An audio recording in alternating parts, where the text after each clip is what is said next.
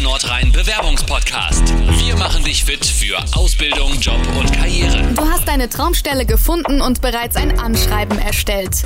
Dann fehlen für eine perfekte Bewerbungsmappe jetzt nur noch der Lebenslauf mit Foto sowie deine Zeugnisse und Praktikumsbescheinigungen. Der Lebenslauf. Ein tabellarischer Lebenslauf ist heute üblich.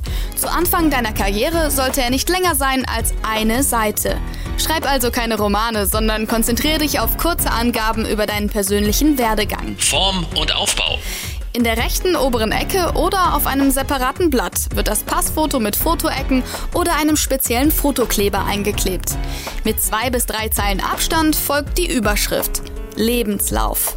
Damit das Anschreiben übersichtlich ist, unterteilst du deine Daten am besten in sinnvolle Einheiten. Solche zum Beispiel. Persönliche Daten. Hier nennst du erneut deinen Namen, deine Anschrift und Telefonnummer. Hinzu kommen dein Geburtsdatum, der Geburtsort und deine Staatsangehörigkeit. Viele Chefs interessiert auch, wer deine Eltern sind, was sie machen und ob du Geschwister hast. Mach also auch hierüber Angaben. Schulausbildung. Eine Auflistung deiner Schullaufbahn ist wichtig. Welche Schulen hast du bislang besucht? Und hast du vielleicht mal die Schule gewechselt? Schreibe nicht nur auf, welche Schulen du besucht hast, sondern auch von wann bis wann. Praktika und Jobs. Wenn du bereits ein Praktikum gemacht hast oder während der Schulzeit einen Nebenjob hattest, ist das interessant für jeden Chef. Du solltest den Zeitraum, die Firma und wenn möglich auch den Bereich angeben, in dem du tätig warst. Hobbys und Interessen. Ob sportliche Aktivitäten oder Kreatives, hier ist alles erlaubt. Besonders gut kommt an, wenn du Interessen hast, die auch den Anforderungen deines Traumjobs entsprechen.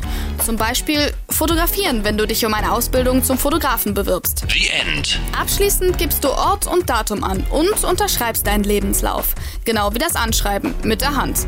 Ein Tipp, verwende einen schwarzen oder blauen Füller oder Filzschreiber. Das wirkt seriöser als rot oder pink. Die Anlagen. Nach dem Anschreiben und dem Lebenslauf solltest du deiner Bewerbungsmappe Zeugniskopien beilegen.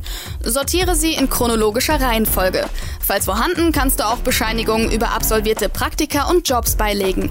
Das unterstreicht dein Engagement, besonders wenn deine früheren Tätigkeiten einen Bezug zur Stelle haben, auf die du dich jetzt bewirbst.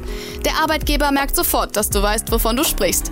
Er kann erkennen, dass du dich nicht nur auf gut Glück bewirbst, sondern ernsthaft interessiert bist.